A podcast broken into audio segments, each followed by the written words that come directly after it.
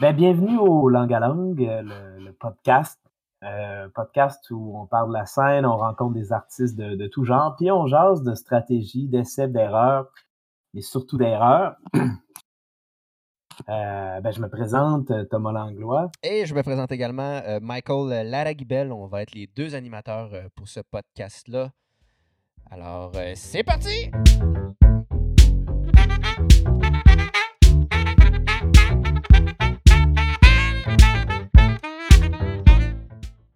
Vu que c'est. euh, vu qu'on est quand même, c'est, notre premier, notre premier podcast, euh, ça pourrait être cool, Mike, que tu expliques un petit peu euh, comment ça t'est venu, là, un petit peu l'idée, parce que c'est pas mal, pas mal toi qui as l'idée du podcast. Ouais, euh, ben, c'est une idée que, que j'avais depuis un petit bout, là, une petite couple d'années, là, qui sirotait dans ma tête. Sirotait, qui, qui était dans ma tête, là.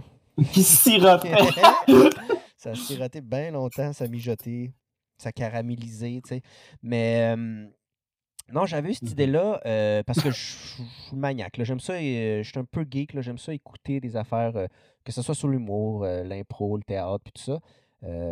Puis je trouve que j'ai énormément appris sur, sur les, les processus d'écriture des gens, tout ça. Mais je trouve que l'écriture scénique, monter sur scène, être en représentation, parler devant des gens, trouver son clown, euh, son delivery, sa façon de, de s'exprimer corporellement, tous ces aspects-là, ben, euh, on, on l'exploite moins, on le voit moins, on- je l'entends moins parler de ça, le monde qui un peu euh, théorise un peu sa pratique. Et euh, moi-même, je le fais pour la mienne. Euh, je constate des choses, je, je fais des erreurs, je me dis, je peux, je peux pas faire ça sur scène, ça crée des malaises. Euh, je peux faire telle affaire. Avec un malaise, j'apprends d'autres affaires. Fait que, euh, c'est là m'est venue l'idée que ce serait cool qu'on ait ce genre de discussion-là avec des invités. Qu'on crée un genre de podcast où justement l'invité, on, peut, on puisse Ouais. voir son évolution, de savoir il a, il a commencé où, il faisait quoi au début sur scène, parce que des fois le monde il change de style, il change de, de façon de faire, euh, de ton de voix. Il y, a, il y a plein d'affaires qui se passent sur scène. Mhm. Ah oui. Ben, il y, y a une évolution, en fait. Puis, tu sais, c'est vrai que, tu sais, on parle pas souvent, genre, pratico-pratique, tu sais, les, les, les stra- tu sais, moi, j'aime bien parler de stratégie, tu sais, ça devient donné des stratégies, tu sais, tu développes une technique, puis tu le sais un petit peu, puis tu sais, tu développes ta technique, justement, avec des essais, des erreurs, puis, puis tu sais, ce qu'on se rend compte, c'est ça, on en a parlé un petit peu aussi dans les, dans les soirées langue à langue, tu sais, du fait que, finalement, entre l'humour, qui, qui est un petit peu, ben, c'est du stand-up comique, ben, tu sais, à quelque part, on pourrait aussi dire, tu sais, que le slam, c'était du stand-up euh, poétique aussi, puis on se rend compte que, tu sais, euh, échanger là-dessus, tu sais, c'est comme si ça nourrissait une espèce de bagage commun, là, de la scène, tu sais. Euh, tu sais, mettons, comme, tu sais, justement, mettons, quand, quand, quand, quand tu me parles, euh, des stratégies que tu peux avoir, un petit peu de la manière que tu abordes la scène à partir vraiment de ton bagage, ta démarche d'humoriste, ben, c'est comme si moi, ça me permet aussi de un, un autre regard sur une pratique assez similaire de la scène, mais vraiment d'un- autre point de vue. C'est ça, c'est ça, je trouve que, que le fun. Je suis d'accord avec toi que, en fait, en fait, c'est souvent on parle de la vie des artistes, mais on parle pas nécessairement de toutes les, euh, les espèces de, ben, c'est ça, des, les espèces de petites stratégies qu'ils utilisent pour comme, euh, C'est parce que c'est Ouais. des remises en question que peut-être d'autres personnes ont en, en ce moment, puis ils voient peut-être pas le- la bonne porte à ouvrir pour euh, trouver quelque chose qui vont leur partenaire. Parce que je trouve que c'est tous des, des outils que chacun développe personnellement. Euh, je pense pas qu'il faut euh, juste tout copier les outils qui vont être peut-être nommés ici dans le podcast. là. Mais c'est sûr qu'il y a des bases que euh, euh, il, y a, il y a des bases qu'il faut qu'il faut garder. Euh, par exemple, mettons. euh, mettons pour monter sur scène, là, euh, moi quand j'ai commencé à faire de l'impro, ben c'est un- c'est une base que tout le monde va avoir, mais on se fait dire piétine pas, regarde le public. Mais tu sais, c'est des notions de base, des outils de base que l'impro m'a donné, mais qui est applicable sur toutes les autres disciplines. Parce qu'on s'entend que faire du stand-up ou faire comme toi tu fais du slam, euh, si tu piétines à terre tout le temps puis tu Mhm. regardes juste euh, tes pieds, ben c'est pas le fun pour personne non plus. Fait que c'est un outil qui peut se transmettre sur toutes les petites di- 100%. disciplines. Euh, puis c'est pour ça aussi que on veut inviter des gens qui touchent l'art de la scène, mais de façon overall large, parce que tous les outils qui sont développés dans chaque discipline peuvent être réutilisés dans nos propres disciplines. comme par exemple, Mmh justement, tu sais, je fais de l'impro, mais l'impro m'amène à, jouer, à faire des persos, à improviser sur scène, mais en stand-up, ben, il y a des act-out qu'on appelle que c'est de faire une petite scénette rapide, de dire mon père m'a dit hey, blablabla. Fait que faire cet aspect-là, ben, c'est un peu de l'impro qui embarque, côté jeu, mais aussi après ça, le public te parle. Côté impro, ça embarque là-dessus. Fait qu'il y a un petit mix qui se crée. Mmh fait que pour ça, je trouve ça important mmh d'en parler. Oui, puis tu sais, c'est aussi, moi, ce que je trouve le fun, c'est aussi, tu sais, l'idée de l'évolution, euh, parce que tu parlais quand tu as commencé, tu sais, je veux dire, euh, c'est parce que, tu sais, quand on commence, moi, je me souviens quand j'ai commencé, tu sais, je, je veux pas, c'est comme si je, ben, j'essaie de me rappeler un petit peu, mais, tu sais, je pense que c'est comme si je me disais, OK, mon style, ça va être ça. tu sais, comme, comme si je plaquais un style de ce que je voulais que C'était quoi? C'est quoi que ça ressemblait à quoi? Euh, ben, tu sais, j'étais très, euh, je sais pas, j'étais inspiré par le rap, tout ça. Euh, tu sais, je voulais être un peu, euh, être un peu trash. Tu sais, c'était, ben, c'était, j'en parle comme si c'était de la merde, c'est pas de la merde, mais tu sais, je veux dire, euh, ça, ça fait, ça fait 10 ans, peut-être 11, je sais plus, là. J'ai commencé à, si je me souviens bien, à l'automne 2009. non, excuse. Ouais, ouais, ouais, l'automne 2009. Donc, ça, en tout cas, peu importe. Mais tu sais, tu veux, veux pas quand t'as pas vu beaucoup de gens sur scène, t'as vu des vidéos, parce que c'est ça aussi, tu sais, plus que tu développes comme artiste, plus que tu, euh, que tu découvres ce que d'autres artistes mmh. font, donc tes intérêts grandissent, tu côtoies la scène avec les gens, tu vois les stratégies qu'ils utilisent, puis je pense qu'il y a un moment, j'ai l'impression, où, tu sais, on est un petit peu dans, OK, ça, je vais essayer ça, tu sais, c'est comme si on essaie des affaires, puis à un moment donné, il y a comme quelque chose qui commence à à se déposer, puis on commence à vraiment savoir, tu sais, qu'est-ce qu'on aime, qu'est-ce qu'on veut. Tu sais, moi, tu sais, je pense pas que c'est fondamentalement différent de ce que je faisais au début, ce que je fais, mais il y, a juste, tu sais, quelque chose, tu sais, comme mettons, tu sais, euh, espèce de petit côté, je veux provoquer, tu sais, euh, à un moment donné, je me suis rendu compte que c'est un peu vide, puis que, en fait, la provocation, pour moi, ça devient plus, c'est comme un, c'est comme collatéral, dans le fond. Tu sais, quand c'est un objectif, tu sais, euh, il y, a quelque chose d'un peu vide, mais en même temps, chercher autre chose aussi, plus, plus jeune. Euh, puis c'est vraiment à force de faire ça que j'ai comme, à force de côtoyer beaucoup d'artistes que j'ai comme, que j'ai comme développé, j'ai comme compris ce que j'aimais, ce que j'aimais pas, ce qui fonctionnait, ce qui fonctionnait pas, puis je continue de le faire encore mmh. plus parce que je me suis rendu compte, à cet âge plus rendu à l'étape de, des fois, de me demander si, si je suis juste en train de me figer dans quelque chose. des fois, moi, c'est, c'est peut-être la crise de la trentaine aussi, là, mais c'est comme si je me disais, euh, est-ce que, est-ce que je devrais juste tout casser puis explorer autre chose mmh. aussi? C'est même une des raisons pourquoi, euh, personnellement, je continue à, à faire des. Ben là, cette année, cette année, j'ai pris un break, mais ben, tout le monde a pris un break, compétitions. J'aime pas. Ouais, ouais, non, c'est ça. Non, mais j'ai pris un break depuis euh, cet automne. mais l'automne passé. Mais, tu sais, moi, je trouve ça fascinant, les nouveaux, les, les nouvelles qui, arrivent sur scène parce que ils portent tout quelque chose de, je trouve, même en, même en essayant de copier le monde, c'est comme si, vu que tu n'as pas beaucoup d'expérience, il y a une vulnérabilité qui est là, puis il y a quelque chose d'unique quand mmh. même. Puis moi, je trouve ça toujours vraiment fascinant. Euh, parce que c'est comme, comme si j'ai beau.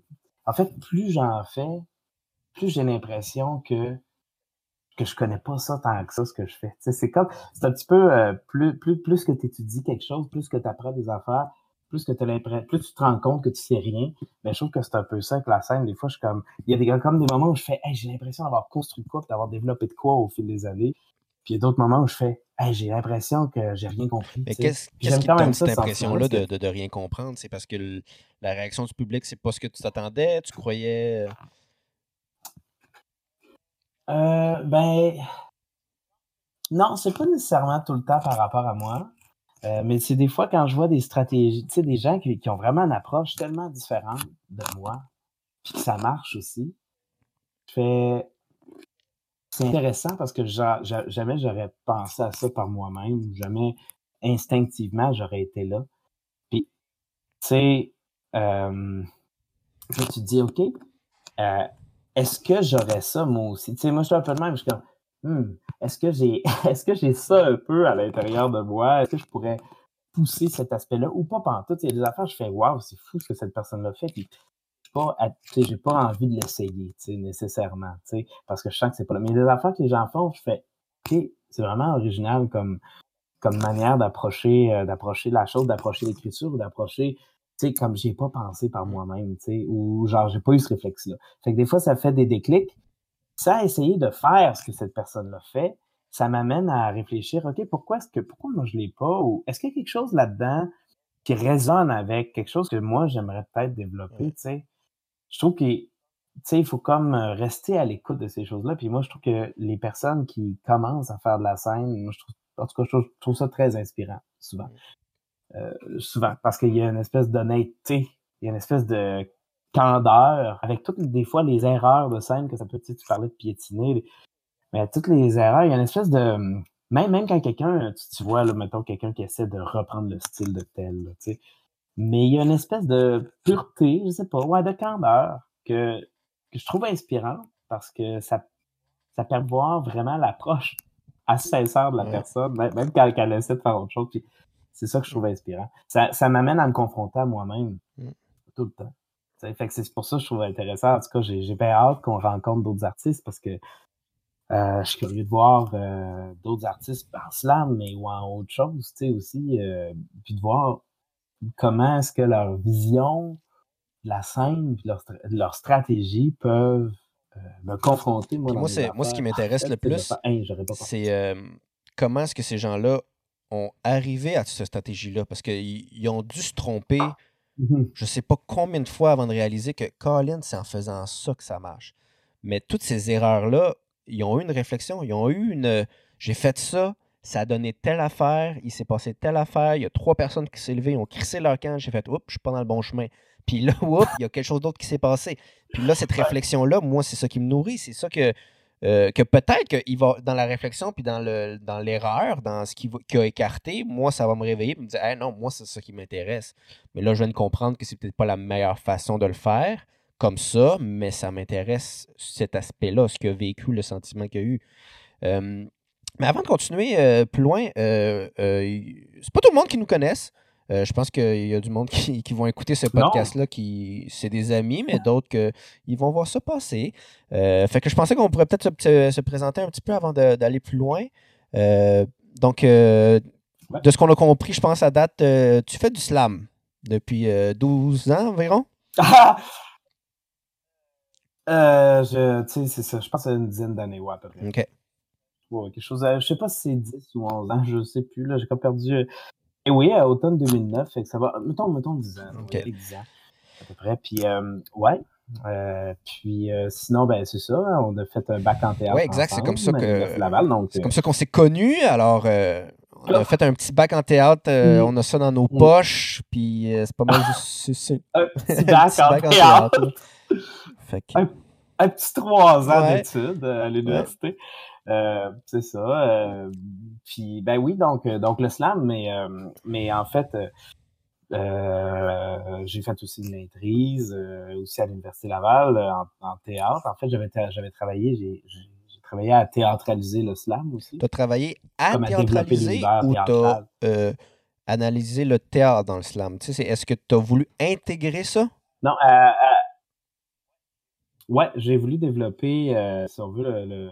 ça, je l'ai fait avec mon, mon directeur euh, de maîtrise, euh, Liviu de, de Spinescu, Liviu de Spinescu, puis euh, on avait développé le slam théâtre, en fait. Donc, vraiment, mais mettons, partir d'un texte de slam, puis en développer le potentiel théâtral. Donc, trouver des stratégies dans le jeu corporel. Donc, c'est vrai, ouais, c'est vraiment dans ce sens-là. C'est sûr que j'ai, c'est sûr que ça m'a amené aussi à réfléchir qu'est-ce qui est déjà théâtral dans le slam, là.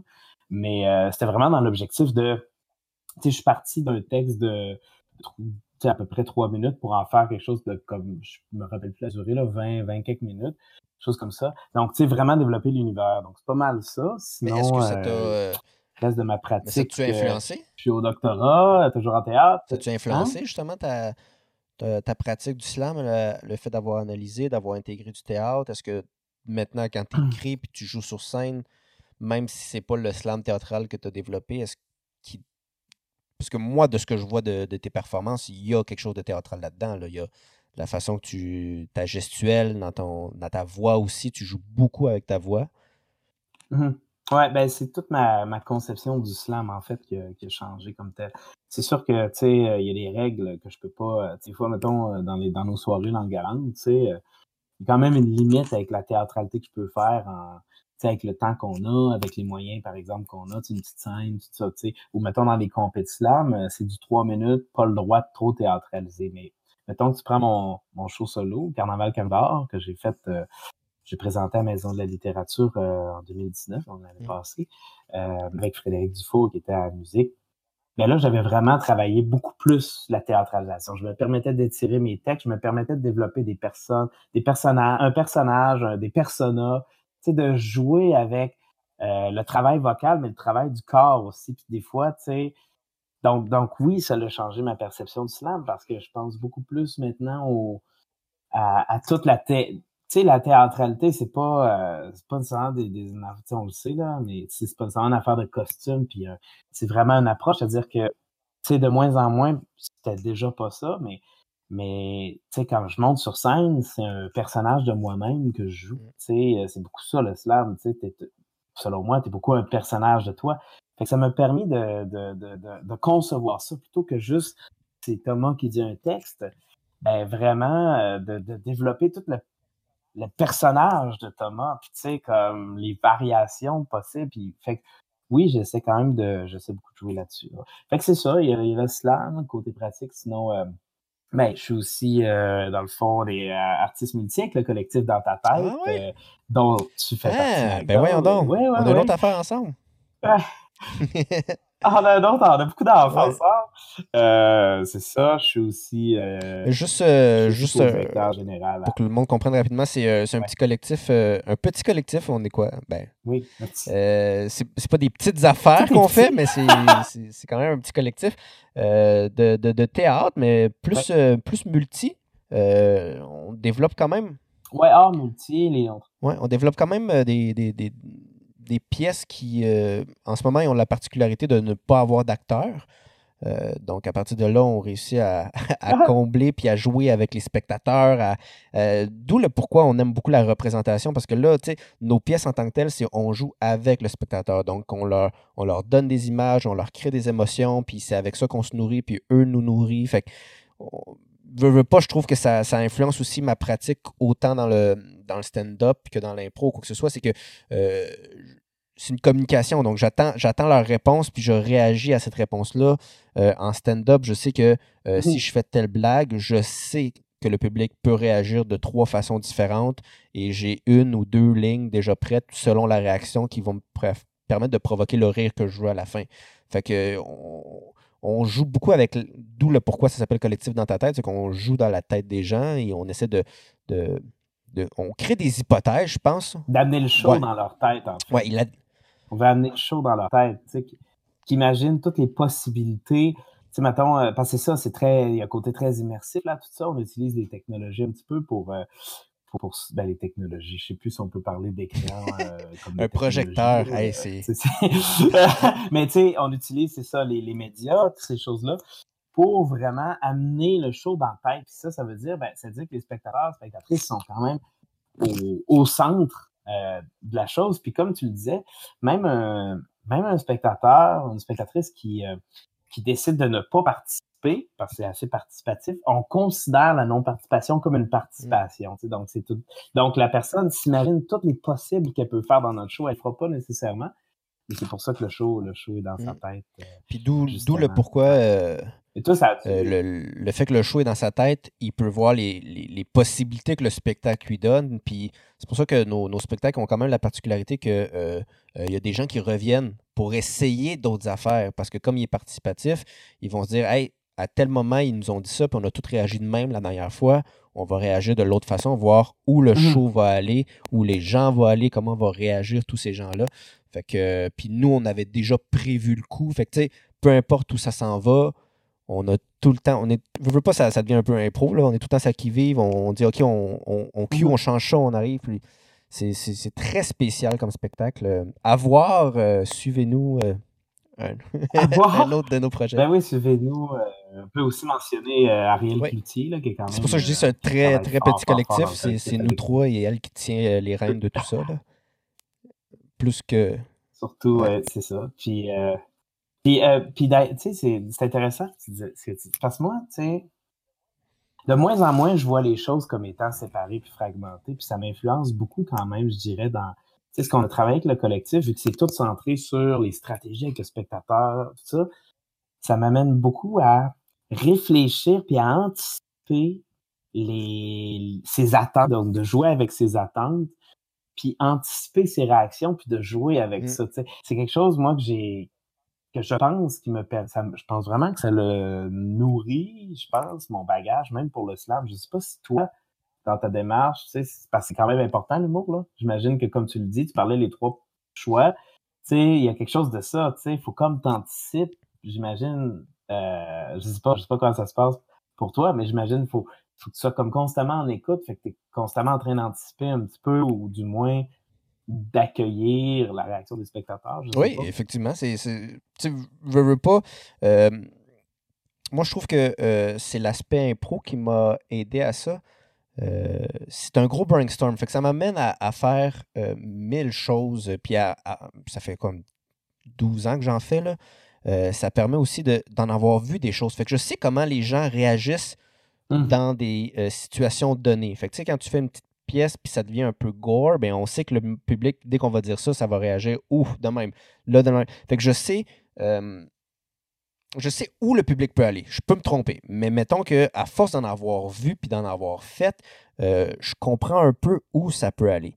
Euh, fait que c'est à partir de là quand euh, je pense à des jokes, je pense à des sujets, des trucs de même, je peux déjà éliminer des chemins. Fait que tu mettons, je vais écrire deux, trois blagues, puis je vais les lire. Je sais que la réaction du public euh, risque de ne pas être celle que je veux. Fait que je peux déjà prévoir ça. Et des fois, euh, je peux me tromper total. Je peux faire comme Ah, finalement, non, ça va super bien. Mais des fois, justement, le fait de, prévoir un peu ça, je peux déjà euh, poursuivre. Je peux déjà amener l'autre blague à ce. Fait que je joue un peu. Fait que tu sais, je joue avec l'attente du public aussi dans, dans, les, dans le stand-up. En tout cas, moi, c'est j'ai remarqué c'est beaucoup dans les pauses, dans les, dans les situations. Si tu dis une phrase, tu mets une petite pause, le public a le temps de se, se refaire la phrase en tête. Si tu vas vite, quoi, quoi, quoi, le, le public fait juste écouter. Fait qu'il te suit, puis tu y vas où tu y vas, go on the flow. Mais dès que tu as un tempo plus lent, Mhm. là, c'est. Là, tu, tu dis une phrase, tu mets une petite pause. Là, le public est dans sa tête. Là, le public, ils font comme où est-ce qu'il s'en va? Qu'est-ce qu'il va dire? Et, oh, euh, et c'est là que l'autre phrase peut euh, soit devenir un esti de gros punch, soit faire un esti de gros flop, parce que là, le public, il, il y a une attente. Fait que tu peux soit la combler, soit la briser, puis que ça devienne un, un gros moment de malaise. Fait que c'est vraiment, moi, je trouve que c'est dans le, c'est dans le, c'est dans le tempo que, on va, que je peux jouer plus avec les attentes Mhm. du spectateur parce que euh, il essaie de. Souvent, en plus, les spectateurs sont très, euh, très au courant de ce qui se passe en humour, tout ça. Euh, donc, le fait de créer cette petite pause-là, cette petite attente-là, euh, comme ils sont déjà euh, proactifs, ils vont peut-être vouloir savoir déjà où ton gag s'en va. Fait qu'il faut. Puis c'est là que tu peux encore plus le surprendre. Parce qu'en lui, lui laissant sa petite pause-là, lui va faire Ah, il s'en va là, c'est sûr. Si tu vas là, il va peut-être rire, il va peut-être aimer ça parce que justement, il, il est en accord avec toi, puis tout est beau, c'est exactement ce qu'il pensait, puis ça a été dit, puis whoop, ça permet un soulagement. Ou justement, là, tu vas le surprendre encore plus en l'amenant à un autre niveau que lui n'avait pas pensé. Fait que moi, c'est quelque chose que j'ai noté euh, Ouais. énormément euh, dans ma pratique à moi. Oui, ben, ben c'est ça. C'est les attentes, en fait. Tu joues avec Ouais. les attentes. Mais ça, ça j'ai vraiment ça. remarqué que c'est vraiment euh, avec le rythme, avec euh, les pauses au bon endroit. C'est vraiment plus ça qui va jouer avec les attentes. Euh, parce que j'ai déjà essayé de. de- On dirait. Vas-y. Au pire, on le coupera. Mais on dirait que. J'ai le goût de faire euh, l'analogie. C'est un peu comme. C'est un peu comme. euh, c'est un peu comme faire l'amour, hein. Euh, tu sais. dans le fond. dans- tu sais, dans le fond, c'est pas. Non, mais c'est ça, c'est parce que t'as pas tellement. Sais, comme, c'est pas ta- ça se joue pas tant que ça dans, ben la, performance est comme importante, mais d'un point de vue minimal. C'était pas la technique de base. Le va-et-vient, tu parles. Euh, il faut comme la technique de base. Mais coup tu as la technique de base, là, tu n'as pas besoin d'en mettre énormément parce que, tu sais, parce que moi, quand je monte sur scène, euh, tu sais, souvent, moi, je, tu avant, moi, avant de monter sur scène, je suis la personne la plus stressée du monde. Tu sais, je suis vraiment, vraiment angoissé, là. Genre, j'arrête pas d'aller pisser. Tu sais, je suis vraiment pas bien, le shake, je suis blême. Ben, je sais pas si je suis blême, là. Je me check pas à ce point-là, mais je dois l'être parce que j'ai mes en, en. Puis, tu sais, comme quand j'arrive sur scène, je me donne tout le temps une intensité. Tu sais, je comme, je vais bouffer le public, tu sais. Mais quand j'arrive sur scène, jamais j'exclus le public. Tu sais, j'essaie toujours d'être vraiment, vraiment avec lui. Tu sais, se passe avec ce public-là dans l'ici et maintenant, la manière que je dis le texte, la manière que le public reçoit, tout ça doit se répondre. Je peux pas dire mon texte comme s'il n'y avait pas de public.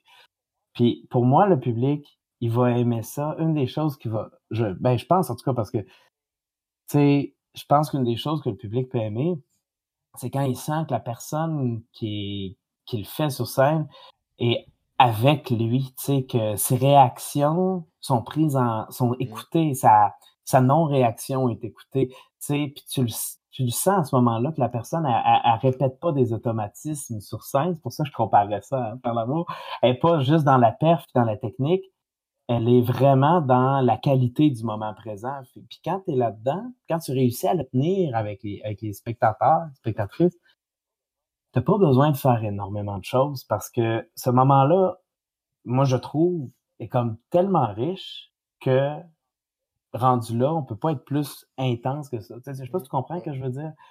Tu sais, moi, moi, des fois, ça, tu sais, mettons, il y a des, mettons, euh, sais, je sais pas, euh, Slam, ou mettons que je, je sens que la réaction, puis tu sais, comme s'il y a une réaction, puis il voit que moi, j'accuse la réaction, puis que, puis que là, tu sais, là, on sent qu'on est comme, OK, on est ensemble là-dedans, tu sais. On est vraiment ensemble. Ben, ça, ça fait des, je pense que ça fait des expériences qui sont, je pense qu'ils sont, qui sont riches pour le. mais ça rend, ça rend la... Qui sont riches pour moi. ça rend la situation un peu comme euh, unique, un peu comme euh, on vit ça en ce moment, il le remarque, je le remarque, tout le monde le remarque, puis le public n'a pas l'impression que vivent, que tu referais ça ailleurs, puis ça serait exactement pareil. Ils savent qu'ils viennent de vivre un moment là. Ben c'est ça. Parce que tu sais, moi, je. Tu sais, ça me. Tu sais, en fait, j'aime ça, les shows de théâtre, cette affaire-là. Euh, mais c'est pas. Euh, mais tu sais, c'est tellement le fun de sentir que oui, le show est rodé comme le texte est écrit. Là. Je suis pas en train de mais tu sens que la manière qui est fait, c'est pas juste, c'est pas juste, ah oui, chaque show est différent parce que, tu sais, chaque soir est différent parce que, tu sais, tu sais, des fois, tu peux, c'est pas juste, ça dépend pas juste de la perf. Tu sais, chaque, c'est le fun de sentir que le spectacle auquel, auquel tu assistes, puis, la, puis quand tu es sur scène, sentir que ta manière de livrer est vraiment basée sur une relation d'écoute avec le public, donc, est unique à ce moment-là. Puis je pense que c'est le fun pour le public je pense que c'est le fun. Euh, je pense que c'est le fun comme. En tout cas, je trouve ça le fun de sentir ça comme performant. Parce que performant au sens, au sens large, là, mais euh, pas nécessairement dans le sens d'art performance, on s'entend. Mais, mais c'est le fun aussi, là, mais je veux dire, dès que tu es sur scène à quelque part, être dans cet état-là, je trouve ça quand même vraiment important. Il y a une espèce de côté de communion, tu sais, euh, parce que mettons juste un trois minutes de slam, tu sais, le public te laisse, tu sais, souvent, souvent j'explique ça, j'explique ça comme ça aussi. Tu sais, comme, le public te laisse trois minutes, tu sais, parce qu'il y a des gens, qui veulent pas tout le temps monter sur scène, ou tu vois, ils montent sur scène, puis tu vois, là, qu'ils veulent comme disparaître par les cracks du plancher. Puis ça, c'est l'enfer, je trouve, pour un public, parce que tu te dis, tu veux, veux pas, on est comme, à part, à part les quelques sociopathes, là, psychopathes dans notre société, la majorité des gens, on est empathique envers les autres. Fait que quand tu vois quelqu'un sur scène qui veut juste disparaître, t'as le goût qu'ils disparaissent parce que t'es pas bien, parce que cette personne-là est pas bien, fait que t'es comme un pauvre toi. Tu sais, puis moi, ce que je dis souvent, c'est quand tu arrives sur scène faire ton trois minutes, dis-toi que tout ce monde-là ferme sa gueule pour t'écouter. Mais est-ce Il faut que tu te dises, je, je mérite ce temps-là, puis je vais le prendre au complet. Puis si tu le prends au complet, le public va être content que tu le prennes au complet. Mmh.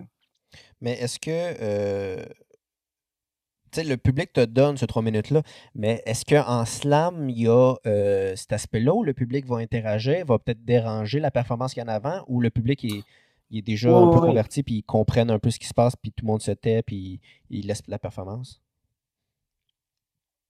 Je crois que c'est variable en fonction des publics, là. Mais, euh, tu sais, je veux dire, si je fais une soirée de slam, euh, donc on si je le fais dans un bar trash euh, puis qu'on est tout dessous, c'est sûr que ça sera pas la même chose que si je le fais dans un lieu beaucoup plus euh, beaucoup plus euh, tu sais ça dépend de plein de plein parce que ce que j'ai de la misère à... mais oui dans le slam les, gens se permettent réagir. dans le slam souvent les gens les gens se permettent de réagir mais de réagir mais de pas quand ils disent qu'ils me donnent de, de, réagir mais est-ce qu'ils se permettent de, de déranger dans un sens de parler? Parce que ce que je qu'on soit un peu moins, c'est que, mettons, en stand-up, moi, il peut avoir justement, ça peut être dans un bar où le monde sont un peu sous, mais moi, il va déranger, moi, il va parler. En, stand-up, il appelle le, le, le, heckler. Fait que la personne qui va vraiment déranger le spectacle, euh, croire qu'il participe, fait qu'il va euh, essayer de, de, surenchérir en disant des mots plus forts, en essayant d'être plus drôle. Fait que, l'humoriste, lui, il doit essayer de, de taire cette personne-là qui nuit au spectacle. Fait que doit essayer, c'est là qu'il sort un peu de son texte pour euh, parler avec l'autre personne, essayer de faire des gags, essayer d'amener le public avec lui, puis que le écleux s'arrête. Mais en slam, je le vois moins mm-hmm. arrêter un poème, commencer à parler avec la... Oh, ah ouais, ça le fait! Oh. ouais. C'est sûr que c'est je pense que d'une part, il y a des conventions reliées à la discipline. Euh, c'est sûr que tu t'attends pas d'agir de la même façon dans un show d'humour, dans un show de slam, parce que tu sais que dans un show, d'humour, il risque d'avoir des possibilités d'interaction. Mais, euh, mais je pense que ça dépend aussi du public. Parce que moi, j'en ai eu, j'en ai vu, j'en ai vu. Mais je pense qu'il y en a moins. Mais je pense que ça dépend beaucoup du public. Tu sais, quelqu'un qui est mettons, tu sais, t'es dans une soirée de là, mais, mais tu sais, quelqu'un qui est sous euh, ou qui est dans une mauvaise passe de, de sa vie, je sais pas, tu sais, quelqu'un qui est comme qui a besoin là, de faire un coup d'éclat, euh, que ce soit dans une soirée d'humour, une soirée de slam, tu sais, pense que pense que personne va s'en sortir indemne. Mais c'est sûr que la discipline comme telle crée, euh, si on veut, mais je pense dans le slam, crée, je vais finir mes phrases, crée crée comme une espèce installe une convention. Tu sais, c'est sûr que si je vais voir un show de théâtre, je vais être moins porté à faire Waouh! Waouh! Tu sais, après une bonne réplique. Tu sais, mais dans le slam, ça va plus ce pouvoir. Mais effectivement, les gens vont moins interrompre parce qu'ils savent aussi qu'il y a une contrainte de temps. Ils savent toutes ces choses-là, normalement. puis pour les, euh, pour les gens qui, euh, euh, qui, connaissent moins la discipline, tu sais, mettons en stand-up, il y a du rodage, fait que c'est du monde qui vont juste essayer des blagues, tout ça. Mais en slam, quand tu vas performer, c'est souvent dans un contexte de compétition. C'est moins du, euh, des open mic, c'est vraiment plus de la compétition avec des juges. Puis, euh, de ce que j'ai compris, il va y avoir des spectateurs aussi qui vont devoir juger? Ben, euh, il y a des open mic, ben, pas dans toutes les soirées slam. Là. En tout cas André Marceau à Québec, il a inclus un open mic là, en début des soirées. mais en fait, le slam, par définition, là, si on prend la définition du créateur, là, Mark Kelly Smith. Euh, Smith, tellement de la misère avec mes TH en anglais. Euh, je suis comme habitué des, je suis comme habitué des caricaturés, tu sais. Tu sais, quand je, quand je fais exprès parler en anglais, je fais exprès de faire de même, tu sais. Mais euh, Mark Kelly Smith, dans le fond, euh, dans le fond, euh, c'est vraiment une compétition, là, c'est vraiment, là, euh, donc, donc c'est des textes de trois minutes, donc t'es l'auteur, t'as pas le droit de musique, t'as pas le droit donc, c'est tu fais tes mots à toi, tu fais ton texte. Euh, il y a cinq personnes qui sont choisies dans le public, qui sont des juges qui vont donner des notes de 0 à 10 dans le fond. Euh, donc, c'est ça. Donc, c'est une espèce de compétition des poètes. C'est pas, euh, c'est pas une compétition des poètes contre eux, là. C'est vraiment, c'est vraiment, c'est vraiment, on, on, a des cotations, on a des. OK, il n'y a, pas de, y a pas de juge, c'est le public qui va être le juge. On donne des points. C'est le public, c'est des gens dans le public qui sont choisis comme Puis, euh, est-ce que euh, le fait de savoir que tu. Oui, tu vas performer, mais tu joues quand même pour, pour des juges qui sont du public, est-ce que tu adaptes ton slam? Est-ce que, tu, est-ce que tu crées de façon à, à plaire à ces gens-là ou tu le fais pareil à ta façon? Puis. Ah, ben là. Hmm, ça, c'est le danger. De le faire pour eux? C'est le danger, puis c'est à la fois le jeu, parce que c'est un jeu, le slam. Hein? C'est un jeu, c'est ni plus ni moins. C'est un jeu dans tout ce que ça implique. Euh, je pense que non. Tu sais, moi, quand j'écris mes textes, je les écris pas pour plaire. Ben, peut-être, oui, inconsciemment, mais tu sais, je me dis pas comme, OK, euh, je vais écrire ça pour aller séduire, ou je sais que ça, ça va lever, ou je, tu sais, parce que sinon, on n'est pas dans la création, pour moi. Mais, euh, mais donc, les, les slams que je fais, euh, je, les, je les assume dans le sens que, je veux dire, euh, c'est pas des slams que j'écris nécessairement pour, pour plaire, tu sais, euh, mais le traitement que j'en fais, puis le choix que je fais aussi, tu sais, parce que, tu sais, c'est ça, je vais choisir les textes que je vais faire, tu sais, puis des fois, tu sais, euh, je veux dire, tu le sais pas, là, c'est quoi les textes des autres, fait que ça peut, je sais pas, par exemple, ça peut modifier l'ordre des textes que tu as choisis, des choses comme ça, ou, ou peut-être que, tu sais, si t'en as un autre sur le bord, tu vas faire, je ferai pas celle-là, finalement, je vais faire celle-là. Ça, c'est du, là, on embarque dans les jeux, on embarque dans les stratégies de jeu, ça, c'est beaucoup en fonction du public. Tu sais, mettons que, mettons qu'il y a trois, quatre textes sur le même thème qui sont faits, peut-être pas une bonne idée de faire un cinquième texte sur le même thème. ça se peut que tu aies envie de casser ça, pour comme arriver avec quelque chose qui va comme surprendre le public un peu. Ça, pour moi, ça, c'est tout à fait fair play. Parce que ça veut pas dire que tu as écrit tes textes dans cette optique-là, ça veut juste dire que, dans le fond, tu choisis tes textes de sorte à aller. Euh, il y a quelqu'un qui est venu euh, se pencher sur le bord maintenant. Euh, ça, ça, veut dire que tu as choisi tes textes pour aller. Tu sais, tu choisis, puis à en faisant ça, tu contribues à toute la qualité du show. Le public va être content que tu es surprennes aussi, tu sais. Euh, puis il y a aussi dans la manière, le delivery, dans la manière de le faire, que c'est là que tu peux aller chercher. Donc, pour moi, c'est beaucoup plus dans le choix euh, du texte, et dans la manière de le faire, que ça va être le fun là de le faire pour le public, parce que je veux pas, tu es en, es en communion avec le public à ce moment-là. Mais l'écriture comme telle, ouais, je pense que le danger, c'est de commencer à écrire des choses qu'on sait que ça va marcher. Ah, on sait qu'on va parler, par exemple, à des on va prêcher, euh, comme l'expression, on va prêcher à des, des convertis. Ça, c'est le danger, parce que je veux dire, à ce moment-là, on n'est plus, pour moi, on n'est plus dans la création. Mais fait qu'il faut savoir intégrer le public parce qu'on est dans un rapport de séduction avec le public. Si t'es pas dans un rapport de séduction, on se demande pourquoi tu fais du slam parce que c'est ça la règle, c'est ça le, jeu, c'est ça. Mais il y a moyen d'être dans un rapport de séduction saine qui bénéficie au spectacle, à tout le spectacle, à tout le monde, plutôt qu'être genre dans un rapport euh, uniquement de, fla de, la, de la flatterie un peu, ou de la, pas de la flatterie ou de la flagornerie, mais c'est se dire ce que les gens veulent entendre. Ça, c'est ni bon pour l'art, c'est pas tant bon pour un spectacle. Mais euh, tantôt, tu as mentionné. Euh, dirais-tu en humour, toi, dirais-tu que c'est quelque chose? Ou ben, pour vrai, là, quelque chose, tu, qui... tu nommais des affaires, puis il y a plein de choses qui, qui ont des bons parallèles à faire avec tout ça. Là. Parce que oui, il y a du monde qui vont qui vont parler tout le temps des mêmes sujets. Euh, par contre, euh, ben ouais, non, c'est ça. mettons par exemple, il y a eu une grosse mode de, Tinder. Euh, quand c'est devenu à mode, tout le monde écrivait des gags sur mm-hmm. Tinder.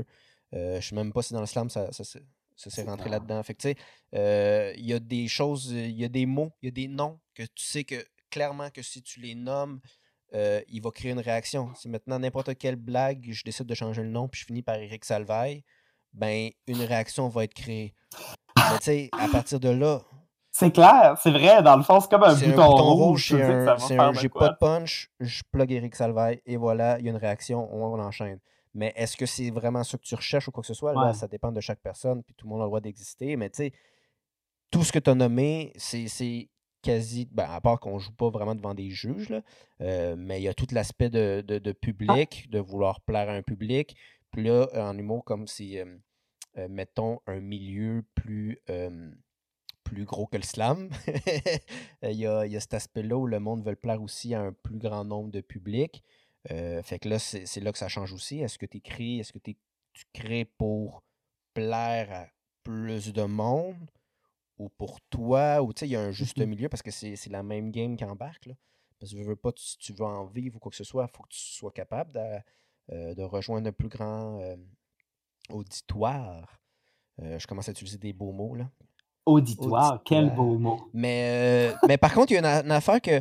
Euh, tu sais, moi, mettons, y a, je, vais, je vais écrire un gag, je vais le performer. Puis, tu sais, moi, il y a beaucoup la notion de, de, rodage où tu vas essayer des blagues plusieurs fois pour améliorer soit l'écriture ou soit le jeu dans, le, dans lequel tu le performes. Fait que c'est là que je vais commencer à jouer avec l'intonation, le ton, l'émotion dans laquelle est livrée la blague. sauf qu'une fois, il y a un moment où je, comme je trouve vraiment, OK, cette blague-là, il faut que je sois heureux, il faut que je prenne une pause à tel moment, c'est là que le mmh gag va rentrer le plus fort. Mais toi, que tu as mentionné tantôt que euh, dans le slam, euh, dans, le dans la compétition, euh, que tu te permettais de changer le delivery pour certains slams, mais est-ce que tu le changes vraiment? Parce que tu sais, je t'ai vu performer des slams. Est-ce que selon un public, tu vas dire ce slam-là, d'habitude, je le fais agressif, mais comme les quatre slammers d'avant l'ont été agressifs, moi faire mon même slam agressif, mais moi le faire doux. Tu, tu vas-tu jusqu'à cet extrême-là ou tu vas vraiment quand même rester un peu ce que tu es habitué de faire avec? Là? Ah ben, tu sais, je te dirais. Je te dirais que c'est plus un, idéal, dans le fond. C'est plus quelque chose que j'essaie de faire euh, des subtilités. Tu sais, je, je m'adapte pas. Euh, je trouve pas que je m'adapte encore assez, premièrement, tu sais. mais ça serait presque un objectif, mais il faut pas que ce soit incohérent avec le texte lui-même. Tu sais, c'est pas ça.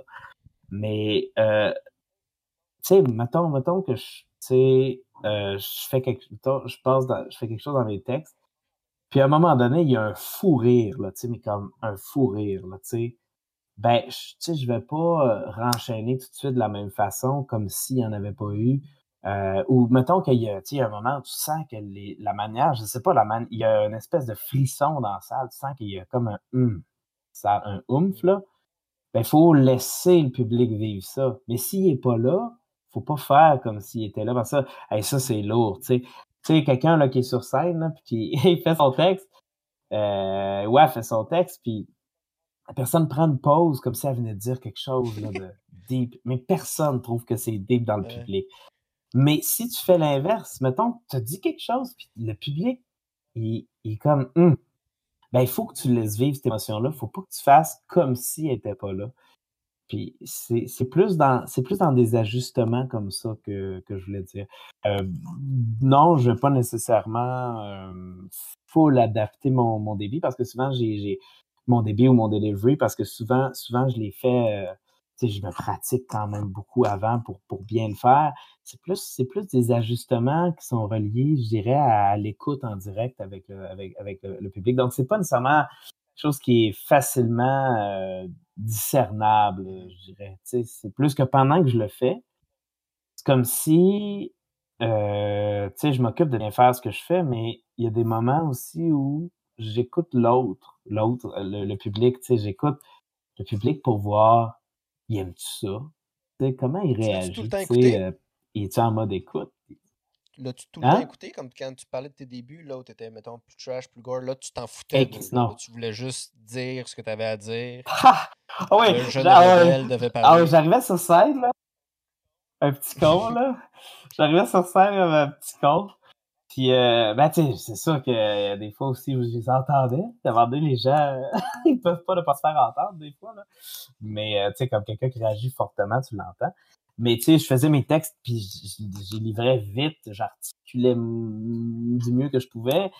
Les gens comprenaient pas tout, une chance. Puis tu sais, euh, tu sais comme je, je pitchais mes affaires, puis c'était plus comme j'arrivais sur scène, puis là je sortais. Tu sais comme c'était comme, ben oui, c'est ça, ça m'a pris un temps avant.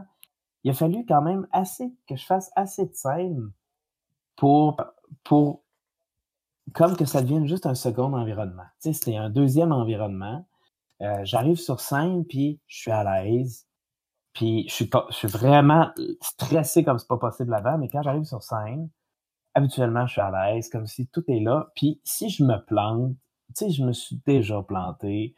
Fait que je trouverai quelque chose. Je suis à l'aise, je suis confiant aussi dans ma capacité à trouver des choses si jamais je me plante. Puis même royalement, tu sais, j'ai un gros blanc, là j'aurais un gros blanc, puis je le gérerais devant le public. mais au début, ça aurait été quelque chose que j'aurais. Ça aurait été un cauchemar. J'avais tout le temps mes feuilles, j'ai encore mes feuilles, mais j'avais le regard, là, ces feuilles. Quand, à ce je me permets de un petit peu plus. Euh, sais, des fois, je les connais par cœur, j'ai mes feuilles pareilles, à la limite, euh, tu sais, comme.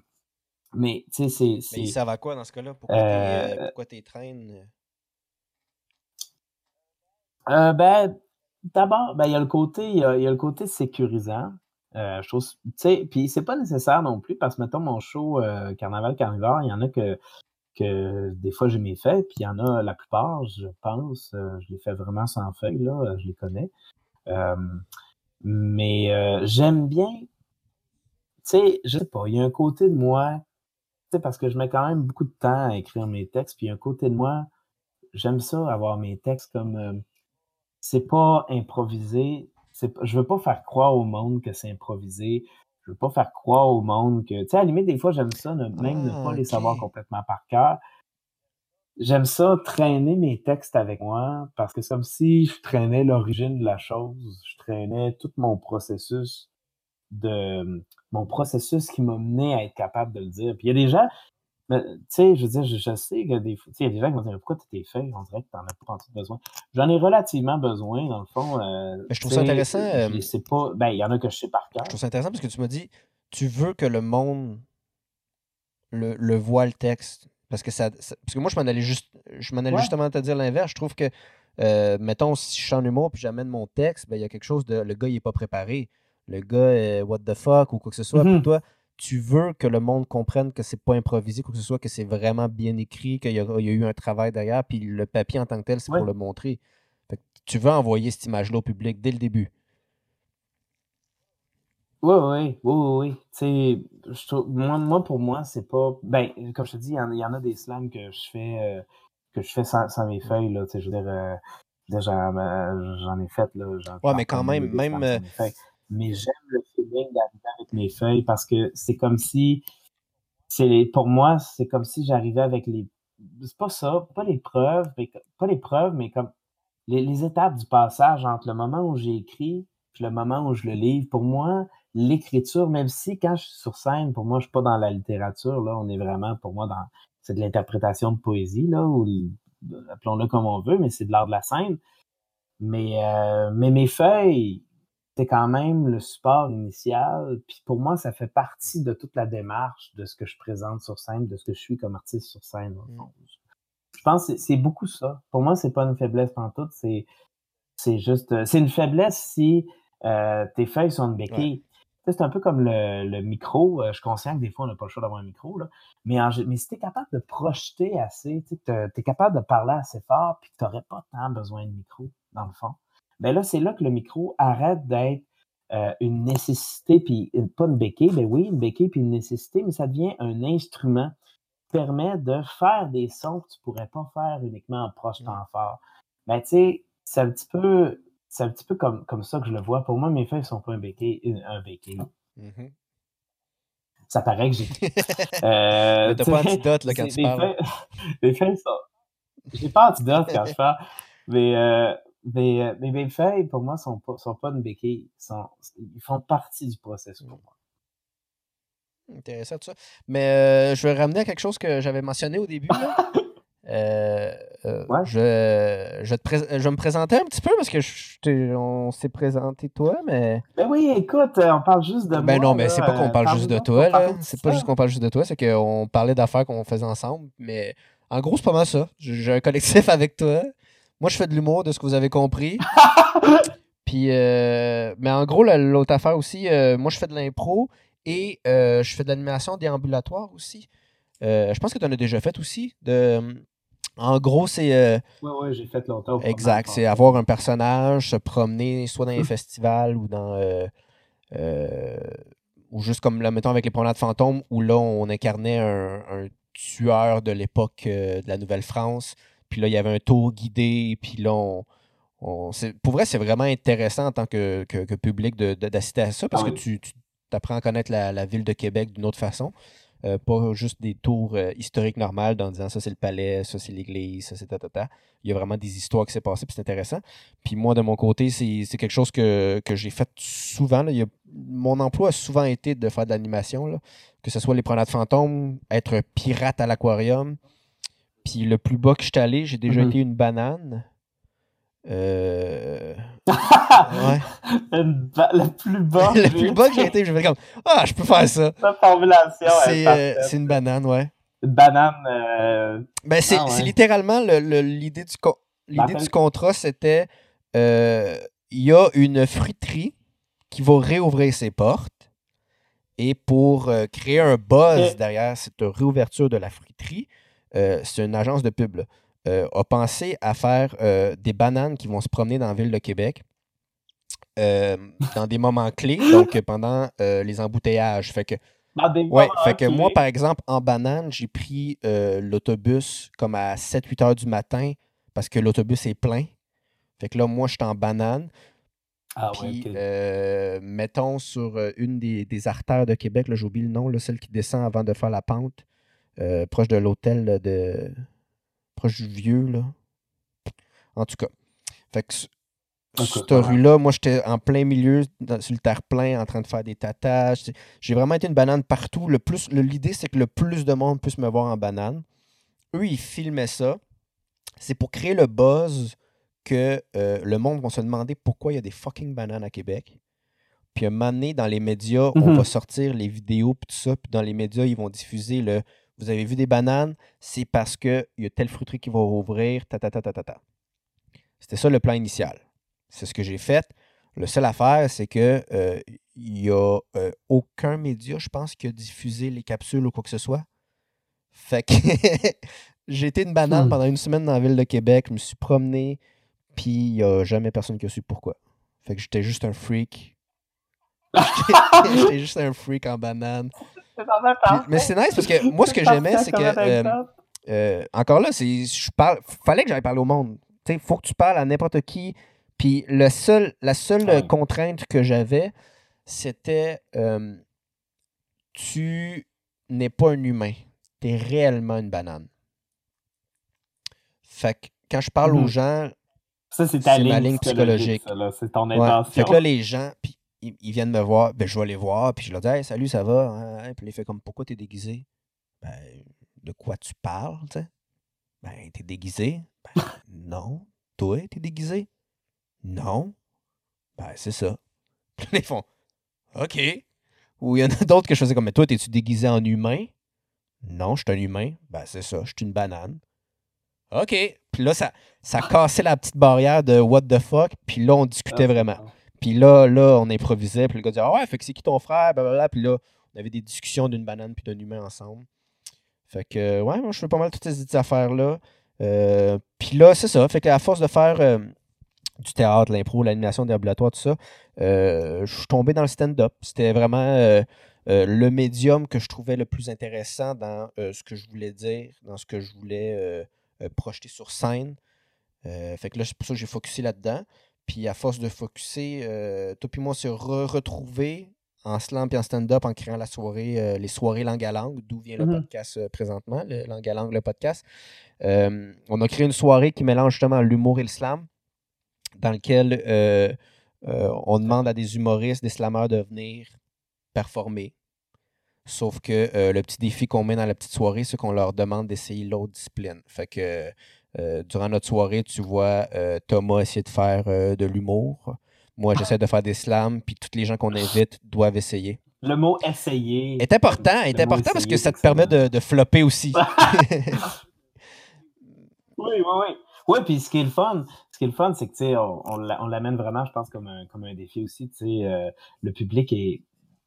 Sais, dans le fond, le public a vu la. Il nous a vu faire. euh, ben, on espère, on espère qu'on a été Ouais. bon dans c'est. disciplines. c'est- Ouais. Fait qu'après ça, ça devient comme un petit peu. Ben, la personne se risque au défi. Fait que c'est correct si elle réussit pas, puis c'est un flop. Ouais. Dans le fond, on s'attend pas qu'elle réussisse Non. la personne. C'est déjà cool qu'elle se porte au défi. Fait que c'est toujours un peu convivial. Ouais, quand mais même, c'est ça qui est intéressant, c'est que la, la personne en tant que telle, on, on leur demande souvent de ne pas venir euh, essayer de nouvelles affaires dans notre soirée, c'est d'amener du stock qui fonctionne déjà pour que justement, euh, si t'es pour faire un défi, tu veux pas que ton défi soit mieux que ce que tu es supposé être bon.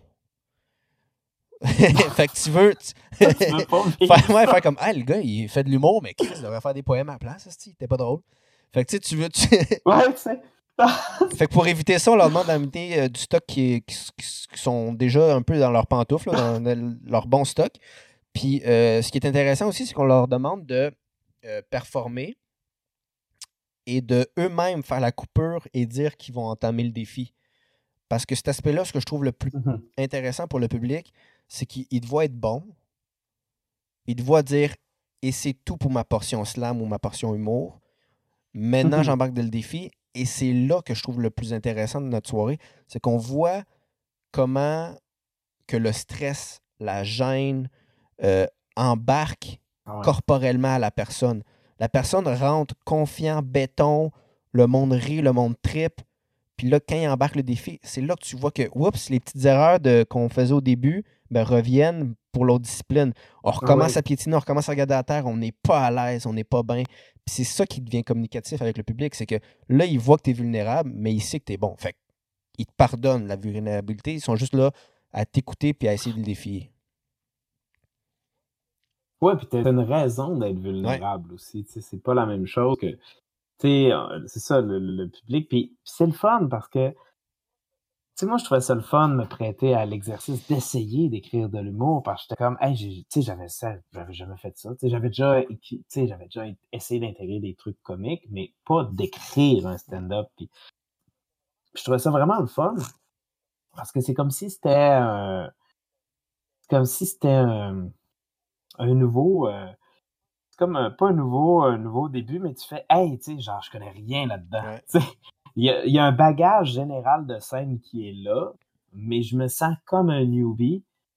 Puis c'est le fun. Tu sais, c'est le fun parce que j'ai le droit de me planter. C'est pas, ce qui est attendu de moi, c'est pas que ce soit bon. C'est correct que je sois amateur dans cette discipline-là. Mais en même temps, je peux utiliser mon bagage que j'ai pour m'aider à progresser vers ça. Tu sais, j'utilise le, le regard que j'ai comme artiste, mettons comme, comme, comme slammer ou comme, euh, tu sais, je veux dire, pour, pour, pour tout mon bagage artistique, je l'utilise pour essayer de faire, mettons, je parle pour moi, mais tu sais, j'ai essayé de faire un texte d'humour, puis j'ai jamais fait ça, tu sais, puis j'ai jamais pensé, fait ça. C'est la première fois que je me penchais sur, OK, je vais essayer de- d'écrire de, l'humour, là, tu sais, je vais spécifiquement. Ah, mais c'est ça, qui, est, qui est fucked up parce que là, fait ça? mettons, de ce que j'ai vu de, de, de- de ce que tu as fait, de ce que tu as performé, euh, euh, tu te dis, mon Dieu, là, je vais écrire du stand-up, je vais écrire des jokes, mais quand j'écoute euh, des slams que tu fais ou des transitions entre tes slams, il y a des touches d'humour des fois, tu sais. fait que, tu sais, t'es capable Ouais. de le faire, Ah t'es capable de, de faire le delivery de tout ça parce que t'es déjà sur scène en slam, tu le fais, tout le monde tripe, rit, mais là, c'est parce que là, tu- on te donne l'étiquette de là, faut que tu fasses de l'humour, mais tu l'as le bagage. Le, le slam t'a amené ça, une façon de, de, de- de t'exprimer sur scène corporellement. Tu sais, c'est. Ben oui, c'est- c'était un numéro d'humour là, quand t'as as fait un T-Rex. Me semble.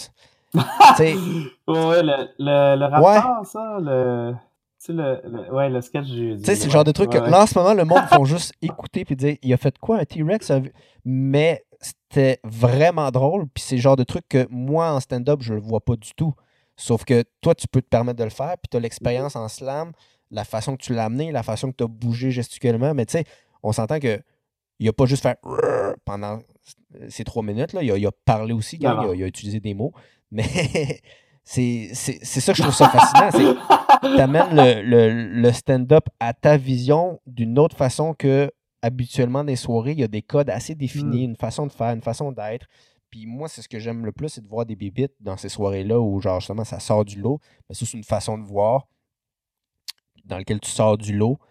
Puis euh, c'était hyper intéressant. Puis je trouve que c'est hyper instructif aussi parce que en tant que, que, que slammer ou de, ou de stand-up, ben, on voit des, comme tu as dit, des amateurs essayer la discipline, puis ça peut juste nous nourrir parce qu'ils font des affaires qui normalement ne se feraient plus ou se fait pas ou se fait peu. Mais ils sont pas encore toutes formées par. Tu sais, il y a comme un moment où comme t'intègres les codes, puis là, il faut comme réapprendre à les Ouais. briser pour comme, je pense, s'épanouir, tu sais. Mais ils arrivent sur scène puis ils connaissent pas toutes les manières de faire. Donc, ils arrivent assez honnêtes sur scène, même quand ils essaient d'imiter quelqu'un. Un style qui existe déjà. Ils arrivent, ils sont assez vulnérables quand même parce que justement, ils connaissent pas tous les codes. Tu sais, puis, puis c'est une bonne chose en même temps de les connaître parce que quand on les connaît, on peut jouer avec. Mais il faut jouer avec, tu sais, je veux dire, parce que si tu fais juste faire, tu sais, parce que tu peux te perdre là-dedans, tu peux perdre ton potentiel là-dedans. Tu peux juste, tu sais, à un moment donné, tu as compris c'était quoi les recettes, puis là, Ouais. fait. Ben là, tu as comme perdu ton originalité, tu sais. C'est correct, faut que tu comprennes les recettes, faut que tu comprennes les modes de ton époque, tu sais, pour comme t'insérer là-dedans, puis jouer avec Ouais. ces codes-là, tu sais, ça devient juste un vocabulaire avec lequel tu joues. Mais il faut que tu joues avec, parce que tu joues pas avec, Moi, je me demandais. intéressant. Mais c'est effectivement. Moi, je me demandais euh, à quel point tu, euh, tu modifies un slam selon les réactions? Parce que moi, avec notre soirée, j'ai dû écrire des slams. Euh, c'est sûr que moi, j'ai l'objectif de d'essayer d'écrire des slams un peu plus comiques pour que je puisse m'en réen durant les soirées stand-up. Puis, tu sais, je, fais, mettons, mon slam, je fais mon, mes, mes quelques rimes que j'ai puis je m'attends à un rire parce que j'essaie de créer un punch. Fait que là, si ça rit pas, ben je remodifie ça un peu. À date, depuis le début de la soirée, il y a peut-être un ou deux slams que j'ai retravaillé avec l'optique de vouloir faire rire plus. Mm-hmm. Parce que c'est vraiment, le slam est pour la réaction du mm-hmm. public. Mais toi, en tant que, juste performeur, tu performes un slam, est-ce que la réaction du public va vraiment influencer la réécriture de ton slam ou c'est vraiment plus dans le, dans le verbal, dans le ça se dit moins bien finalement? Est-ce que tu est-ce que ça se retravaille finalement, un slam? C'est plus dans. Oui, oui. Ben oui. Ben, moi, la manière, je le vois. Ben. C'est sûr que plus. Tu sais, c'est sûr que plus j'en fais, plus j'anticipe un petit peu là, le public. Comme plus. Mais oui, oui, oui, ça se retravaille. Parce que clairement, la première fois que tu fais un texte, vraiment, tu vois comment que le public a réagi. Fait que si tu as l'impression qu'il y avait de quoi de vraiment intense là-dedans, puis que le public a comme pas vécu ça de façon intense, ben, tu peux te demander pourquoi.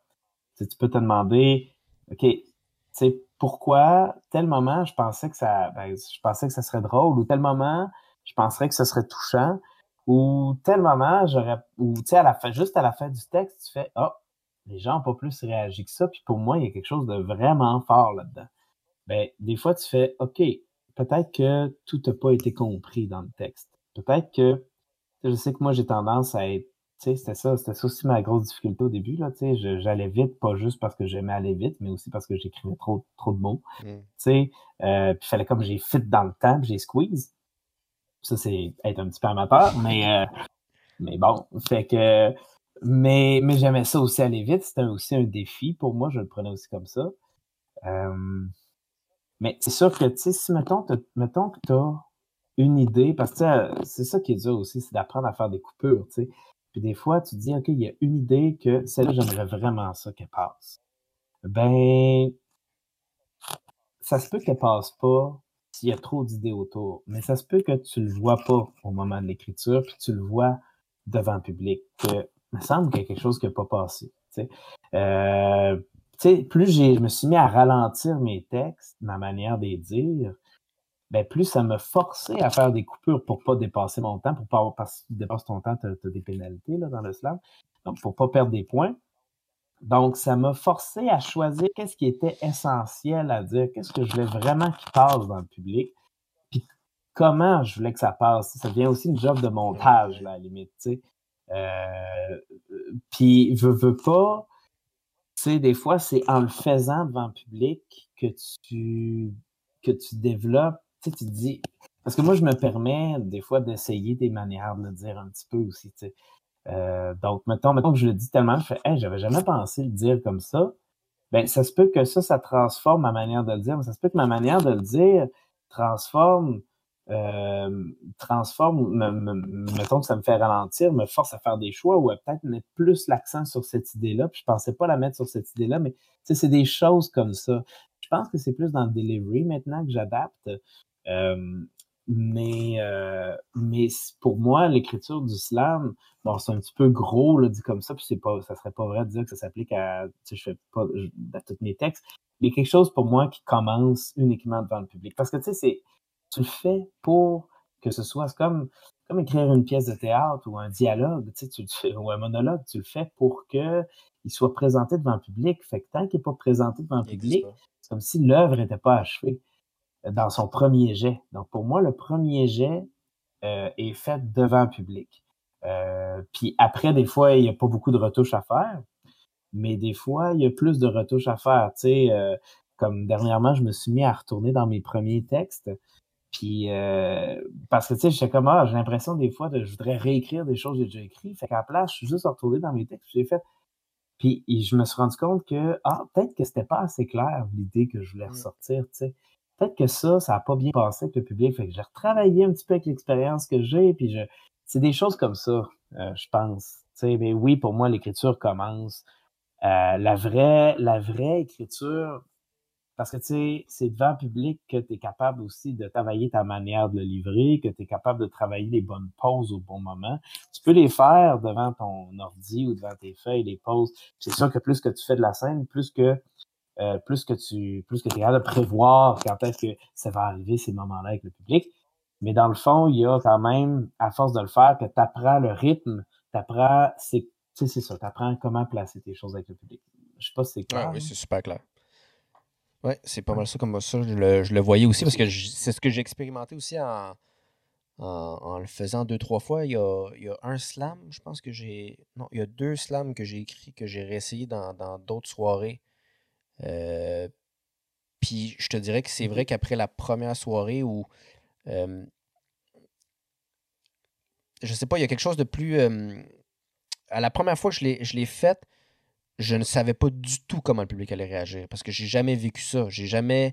Mhm. Euh, faire un slam à la base, le, premier que j'ai fait, le, la façon d'être sur scène, je, ne bougeais pas. Je, je ne regardais pas le public, je n'étais pas capable. Puis là, il réagissait, puis j'enchaînais parce que je, je suis en train de vous lire un poème, gang. J'ai pas le temps de parler. C'est pas le temps de, de rire, c'est pas le temps de, de faire Oh, c'est en ce moment, je vis quelque chose, gang, je veux juste le vomir puis m'en aller. Fait que là, après le deuxième, j'ai fait comme Ah, ok, non, ils ont réagi là. Ah, ok, hey, telle affaire. Je, pourrais mettre des émotions dedans, je peux pas, pas obligé de lire en robot. Fait que tranquillement, ça s'est. ça s'est mis à, se comprendre. Puis là, là, j'en ai fait tout le temps comme des différents à chaque fois qu'on faisait la soirée. Mais mettons, le dernier que j'ai fait, c'est le seul que j'ai refait, je te dirais, une semaine après, dans une vraie soirée d'humour. Puis j'ai fait hey, ok, je pense qu'il y a quelque chose qui se tient là-dedans.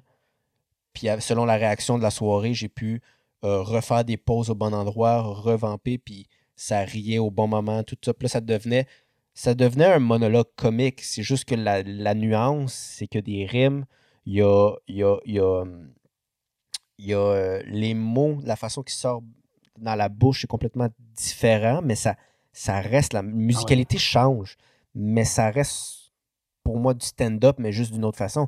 Puis cette même musicalité-là que je développe en écrivant des slams pour la soirée, ben, je réalise que quand maintenant j'écris du stand-up, ben, ça a influencé énormément. Mais j'écris une joke, je la dis à voix haute, puis là, oups, c'est pas le son que j'aime, c'est pas. Là, je change des mots, j'enlève, je, coupe les syllabes, je m'arrange pour, oh, tel mot, je vais mettre une pause, même s'il n'y a pas de raison de mettre une pause, mais je sais qu'il y a quelque chose qui se dit mm-hmm. mieux. Mais tout ce travail-là que je fais dans mon stand-up, aucunement je le faisais avant que je commence à créer des slams. Là, je réalise mm-hmm. l'importance, je réalise aussi comment c'est, c'est plus fun à l'oreille aussi. Parce que des fois, ah, ok, je vais le dire demain, mais à l'oreille, ce que les gens doivent entendre, ben, il y a certains mots qui prennent plus de temps à dire, donc plus de temps à capter, plus de temps à, à, assimiler. Trop compliqué. Tu sais, il y a comme tous ces aspects-là que j'avais jamais pensé avant. Puis, euh, ouais, je suis vraiment satisfait de, de tout cet aspect-là que je connaissais pas, que le, slam m'a amené. c'est pour ça que, d'où la raison aussi pourquoi euh, ce podcast-là, on veut qu'il existe, là, c'est de voir comment les, autres disciplines peuvent t'amener une façon de travailler que tu n'as peut-être pas pensé, tu sais. Ouais, ben tu sais, comme qu'il y ait des interactions, euh, ben c'est un peu comme on dit au début, tu sais, qu'il y ait des interactions au niveau de la, mais là, on est plus dans le dialogue, on est plus dans la réflexion, on n'est pas dans nos soirées où ce que tu essaies, euh, mais, mais qu'on on est plus dans le, c'est ça, dans la réflexion, la, les différences de point de vue sur la même chose ou les stratégies qui sont assez proches, ben, ça peut permettre de rencontrer, en rencontrant d'autres d'autres manières de faire des arts de la scène, ça peut nous permettre à nous de bonifier la nôtre, de voir la nôtre sous un autre mm. éclairage. Je pense que c'est ça qui est, qui est intéressant. Puis, mais à quelque part, on a quand même gardé euh, un petit, euh, petit principe de nos soirées. On a gardé. On... a quand même gardé. Euh, on a gardé un petit défi, mettons, là. Parce que, euh, par exemple, en gros, ce qui va arriver, là, si. Ben, en gros, ce qui va arriver, c'est qu'il va y avoir un invité. On va discuter de sa discipline, de comment il la performe, comment il la monte sur scène. S'il y a possibilité avec des invités, il va y avoir des extraits vidéo où on peut voir le avant, le après, voir son évolution sur scène aussi. Euh, comment sa présence a augmenté, comment il, y a des tics dans son langage qui ont été rajoutés pour créer je ne sais pas quel effet, c'est la personne qui va nous l'expliquer. Mais vers la fin, tous ces, outils-là qu'il va avoir développés, on va avoir le même, même esprit de défi que dans les soirées langue à langue. on va juste lui donner le, défi de, se transposer dans une autre discipline. Donc, par exemple, si Thomas, qui fait du slam, a développé une certaine technique, puis qu'après ça, je te dis, ben, euh, j'aimerais ça que tu me, tu me dises comment tu t'aborderais, mettons, euh, le, si tu avais fait une performance de mime. Euh, tu sais, c'est. Ouais, c'est à partir de là, avec les outils que tu as développés, qui, moi, je pense que tu serais bon parce que tu as déjà fait du bouffon, tu as déjà fait du clown, puis. j'ai pas fait ça, j'ai pas fait ça, je suis pas, pas, bouffon. Mais t'en as déjà fait pour, par plaisir, là. Euh, librement. mais comme tu sais, j'ai pas de formation. Non, non, non, non, non on parle pas de formation. Non, mais c'est vrai, j'ai pas de stage de ça. J'ai pas fait de stage. Mais oui, c'est sûr que j'ai peut-être un côté bouffon sur scène, plus, plus que clown. Euh, mon clown euh, naïf et loin. Euh, le bouffon est beaucoup plus proche. ouais. Mais oui, je comprends ce que tu veux dire. Je comprends ce que tu veux dire. Oui, oui. Fait que c'est cet aspect-là qu'on va essayer de voir. On va, oh, je sais, c'est tout expérimental. Tout ça, on va voir comment les gens vont répondre à tout ça. Euh, parce que je trouve ça intéressant de voir comment quelqu'un peut se dire ah, OK, moi, je suis tout le temps fait euh, telle affaire sur scène, puis là, on me demande d'en faire une autre. C'est quoi ses, premières réflexions? C'est quoi les. Comment il aborde ça? Comment il va faire ça? Qu'est-ce qu'il va dire? Qu'est-ce qu'il va garder? Qu'est-ce qu'il va enlever? À partir de son mmh. regard, du regard de cette personne-là, du bagage que cette personne-là a. Pas besoin, le, le, le trip, c'est juste de on fabule un petit peu puis on invente un petit peu des, affaires, mais c'est quand même intéressant de voir. Ben, on pense que ça va être intéressant, comme tu dis que c'est expérimental un peu. on essaie, on, tente. C'est notre premier podcast, on tente. Mais ça va être quand même intéressant, je pense, de voir comment quelqu'un qui a, développé une pratique précise se projetterait dans une autre pratique sans nécessairement avoir les bases, mais juste comment cette personne-là, instinctivement, elle aborderait la chose. Je pense, que ça, je pense aussi que ça va être très intéressant. Ouais. Fait que euh, c'est ce qui va mettre un peu euh, la fin de, ce premier podcast. Euh, podcast, tu. Oui, podcast. Podcast. fait que ouais, c'est ce qui met la fin de ce premier podcast. en gros, suivez-nous si vous avez, si ça vous intéresse. vous voulez vous informer plus sur le podcast, sur les soirées langue à langue ou sur ce qu'on fait, allez juste suivre la page Facebook des soirées langue à langue. On va poster les, les prochaines entrevues dans cette page-là. Euh, sinon, euh, partagez, parlez-en au monde qui peuvent leur intéresser. Plus il y a de monde qui écoute ça, plus nous, euh, ça nous fait plaisir. Fait que, as-tu quelque chose d'autre à rajouter, Thomas? non. Non, j'ai vraiment rien à rajouter. Je pense que j'ai bien hâte. J'ai bien hâte. Ouais, j'ai bien hâte de voir ce que ça va donner. J'ai bien hâte de voir où ça va nous mener. Ouais, j'ai bien hâte aussi. J'ai hâte à cette réflexion-là. Fait que ben, en tout cas, ben merci euh, aux premières personnes qui ont écouté ce premier podcast. Qui écouter ce premier podcast. Merci d'avoir. Ouais. moi non plus. Fait que on va, on va terminer ça. Fait que merci beaucoup. À la prochaine, gang!